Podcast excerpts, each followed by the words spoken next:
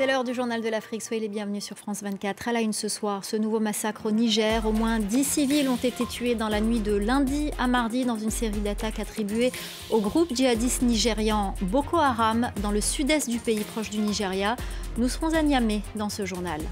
Nous irons également en Tunisie. Vous verrez que les femmes originaires d'Afrique subsaharienne arrivées dans le pays euh, ont parfois du mal à se faire une place, même si euh, les mauvais traitements et le racisme n'empêchent pas certaines de réussir. Et à la fin de ce journal, nous vous emmènerons à la rencontre d'une dénicheuse de talent nigériane. Son agence repère les futurs top modèles qui défileront sur les podiums aux quatre coins du monde. Reportage à suivre à la fin de cette édition. Le Niger, de nouveau frappé par euh, les attaques terroristes. Cette fois, c'est le sud-est du pays qui en a été euh, la cible. Cette zone proche du Nigeria a été frappée par une série d'attaques. Au moins 10 civils ont été tués, un massacre attribué au groupe djihadiste Boko Haram. On part tout de suite à Niamey retrouver notre correspondant euh, Harold Girard.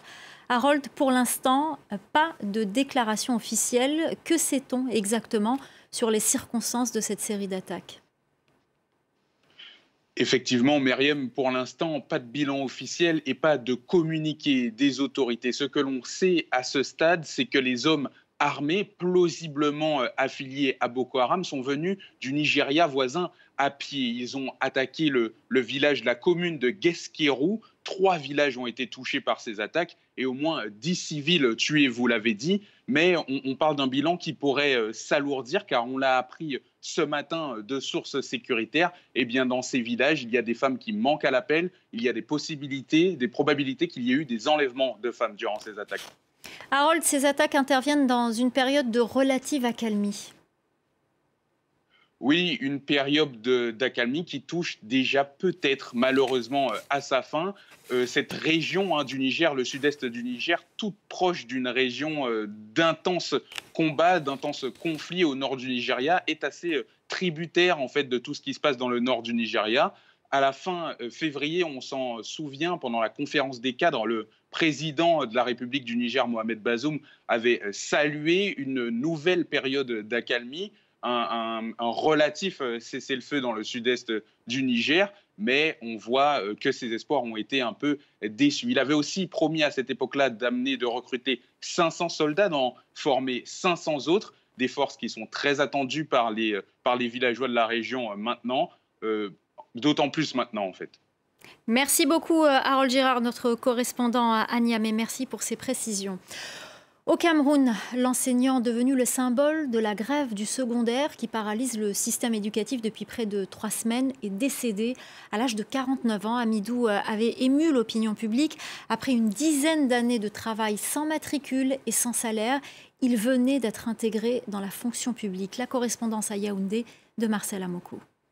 C'est à travers une photo et une pancarte où il était écrit 2012-2022 sans matricule, 10 ans sans salaire, euh, publié sur sa page Facebook que les Camerounais ont découvert cet homme frêle, au visage émacié, qui disait euh, travailler sans salaire depuis 2012. Devenu viral sur les réseaux sociaux, cette publication en a rapidement fait le symbole et le visage du mal-être des enseignants camerounais en grève depuis près de trois semaines à travers le collectif OTS. Entendez, on a trop supporté pour revendiquer de meilleures conditions de travail. Face à l'émotion suscitée par cette publication, le gouvernement avait annoncé l'intégration en urgence de Hamidou au sein de la fonction publique camerounaise. Mais malheureusement, le sort va s'acharner sur cet homme de 49 ans dont on a appris le décès ce mardi 8 mars des suites de maladie. Pour rendre hommage à celui qu'il considère comme un martyr de la crève, les enseignants en grève ont décrété ce 9 mars, mercredi noir,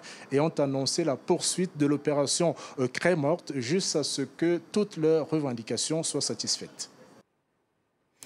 Dans le reste de l'actualité, en bref et en images, le président sénégalais Macky Sall, également président en exercice de l'Union africaine, s'est entretenu ce mercredi avec son homologue russe Vladimir Poutine. Au nom de l'UA, Macky Sall a, je cite, sollicité un cessez-le-feu durable en Ukraine. Le président sénégalais a salué son écoute. L'Ukraine a annoncé son intention de rapatrier ses casques bleus déployés en République démocratique du Congo. Kiev en a informé euh, l'ONU ce mercredi. Au sein de la MONUSCO, sur un total d'environ 15 euh, 000 militaires, le contingent ukrainien compte 250 soldats, principalement dans l'aviation. Le fils du président ougandais Yoweri Museveni, le général Muhoozi Kainerugaba, euh, commandant de l'armée de terre, a annoncé mardi sa retraite militaire à l'âge de 47 ans, une annonce qui suscite des spéculations sur une possible ambition présidentielle aux élections de 2026. On part à présent en Tunisie pour s'intéresser à la condition de la femme subsaharienne. Elles sont nombreuses à avoir migré dans ce pays où les droits de la femme sont les plus avancés dans le monde arabe, mais ces avancées ne les aident pas forcément, même si certaines, certaines d'entre elles pardon, s'accrochent et parviennent à réaliser leurs projets. Reportage de Lilia Blaise et Hamdit Lili. Au restaurant La Marmite sénégalaise, le service du midi est le plus chargé pour Nogaï, qui sert des étudiants subsahariens mais aussi des clients tunisiens dans un quartier du centre-ville de Tunis. Le riz au poisson à la sénégalaise, c'est le plat national qu'on mange pratiquement chaque jour au Sénégal à midi. Euh, voilà. Et ça, ça, marche bien en Tunisie? Oui, tu vois, la marmite est presque déjà finie. Quand tu arrives même à 13h, tu trouves plus. Le chemin n'a pas été facile pour cette entrepreneuse venue en 2013 en Tunisie pour travailler comme aide ménagère dans une maison. Elle n'a réussi à ouvrir son restaurant que trois ans plus tard. À chaque fois quand je dépose une demande, euh, il me dit que vous n'avez pas le droit de faire du commerce en tant qu'étranger. Donc finalement, j'ai persévéré deux ans pour avoir le droit. La réussite de Nogaï reste une exception. En Tunisie, beaucoup de migrantes subsahariennes doivent travailler au noir et ont peu de droits. Myriam a accepté de nous raconter son histoire en gardant l'anonymat. Par exemple, tu travailles chez quelqu'un et si la personne te dit Tu as volé quelque chose, tu as volé un bijou, j'appelle la police. Chaque fois que la police vient, ça va être une demande de carte de séjour, de contrat de travail, alors qu'on n'a jamais de contrat de travail. Quand elle parvient à trouver un travail dans un centre d'esthétique, elle est confrontée au racisme de son employeur. Elle nous insultait chaque fois. Elle nous disait que nous sommes des Noirs, que l'on sent mauvais. Myriam a participé avec l'ONU et un collectif de dessinateurs tunisiens à l'écriture d'une bande dessinée pour sensibiliser sur son expérience. Mais selon Perle, étudiante centrafricaine et membre d'une association, il faut aussi se mobiliser pour mieux dénoncer comme avec des formations sur la traite humaine. Euh, on donne les formations à ces migrantes parce que la plupart du temps, elles sont exploitées parce qu'elles ne sont pas informées. En 2018, la Tunisie a été l'un des premiers pays dans le monde arabe à voter une loi contre le racisme et les discriminations, mais jusqu'à présent, peu de femmes subsahariennes arrivent à faire valoir leurs droits. Direction le Liberia, où la délinquance juvénile prend de l'ampleur. Après 14 ans de guerre civile marquée par l'enrôlement des enfants soldats, le pays a bien du mal à aider sa jeunesse, des jeunes souvent désœuvrés et livrés à eux-mêmes. Reportage de nos envoyés spéciaux, Anan Ferjani et Samuel Bernard. La cour de l'école d'une banlieue de Monrovia à la mi-journée, un lieu désormais marqué par un drame. C'est ici qu'un mouvement de foule en plein rassemblement chrétien entraîne la mort de 31 personnes. Rose se souvient du moment où des jeunes hommes armés de couteaux arrivent et attaquent les fidèles. Vous pouvez voir le trou. Les gens sont sortis par ici. Ils ont cassé ce mur. Et pendant ce temps, des individus sautaient par-dessus le mur pour entrer, agresser les gens et prendre leur argent. Si on vous marchait dessus et que vous n'arriviez pas à vous relever, vous pouviez mourir. Six personnes sont arrêtées par la police. Cinq d'entre elles sont toujours en détention. Ce chef communautaire a perdu sa fille de 15 ans dans la bousculade. Il regrette le désœuvrement de la jeunesse libérienne. Le soir, ils détournent les mototaxis et leur volent leur argent. La jeunesse est perdue. Qui sera à la tête de notre pays demain quand nos enfants gâchent leur vie dans le ghetto? Aujourd'hui pointés du doigt, ces jeunes appelés Zogo sont perçus comme une conséquence indirecte de la guerre civile. De 1989 à 2003, des milices rebelles recrutent de force des milliers d'enfants.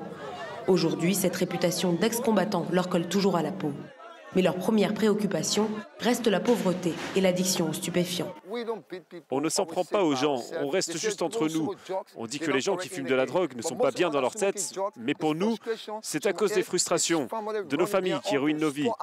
Nous voulons que le gouvernement construise un centre de désintoxication pour que nous puissions sortir du ghetto. Pour les forces de l'ordre, la seule répression ne suffit pas à traiter les nombreux problèmes de ces jeunes. Ce n'est pas seulement le problème de la police, c'est un problème national. Et toutes les parties prenantes doivent se réunir pour voir comment nous pouvons remédier à ce problème des jeunes défavorisés. Face au manque de financement et de centres de désintoxication, difficile de briser le cycle de la toxicomanie et de la violence.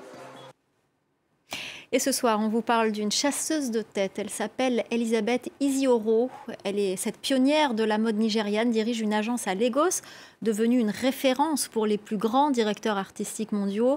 Elle a organisé récemment Future Face Africa, un casting de trois mois dans sept pays africains. Objectif repérer les futurs top modèles. Notre correspondant au Nigeria, Moïse Gomis, a suivi pour nous ce concours. Reportage. Au bord de cette piscine d'un hôtel de luxe de Lagos, ces mannequins débutants sont concentrés lors de cette répétition. Le balancement des bras, le regard au loin, le buste droit, chaque détail compte pour John Afa. Depuis 5 ans, il est l'un des recruteurs de l'agence Beth Models Management. Les marques ne veulent pas seulement qu'un mannequin porte leurs vêtements, mais qu'il ressente leur objectif, leur passion. C'est là que la personnalité entre en jeu. Vous devez être quelqu'un qui, lorsque vous entrez dans une pièce, ne soit pas timide. Vous devez avoir du charisme. Tête pensante de cette agence, Elisabeth Isioro, cette ancienne Miss Nigeria Grande-Bretagne, gère aujourd'hui près de 300 mannequins en Afrique. Cette dénicheuse de talent a gagné la confiance de grandes maisons de haute couture. En s'inspirant de son court parcours dans la mode, elle guide et forme ses recrues. À 17 ans, je voulais vraiment être mannequin. Mais quelques années plus tard, ça n'a pas marché pour moi. Et j'ai décidé de créer ma propre agence de mannequins à l'âge de 24 ans. Je sais à quel point les mannequins veulent être repérés et connus. Donc recruter, pour moi, c'est une aventure permanente. Je suis heureuse quand je les découvre à l'âge de 15 ou 16 ans. En lançant le concours Future Face Africa, Elisabeth Isioro ne recrute plus en priorité au Nigeria. 1600 candidats auditionnés dans sept pays du continent et via Internet, puis 20 sélectionnés pour un camp d'entraînement intense avant une finale à Lagos. Devant un parterre de stars nigérianes, ces mannequins font leur premier pas Certains d'entre eux ont déjà signé avec Beth Models Management, un contrat désormais reconnu comme un label de qualité par les agences occidentales de mannequinat. La prochaine étape pour nous est de leur obtenir des signatures dans des agences internationales. Je suis tellement contente pour les deux finalistes. Ça a été un spectacle incroyable.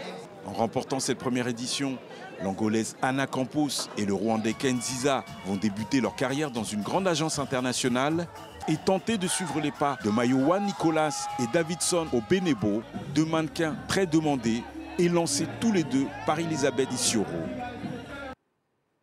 Voilà, c'est la fin du journal de l'Afrique. Restez avec nous dans quelques instants. La suite de Paris Direct avec Claire Bonichon.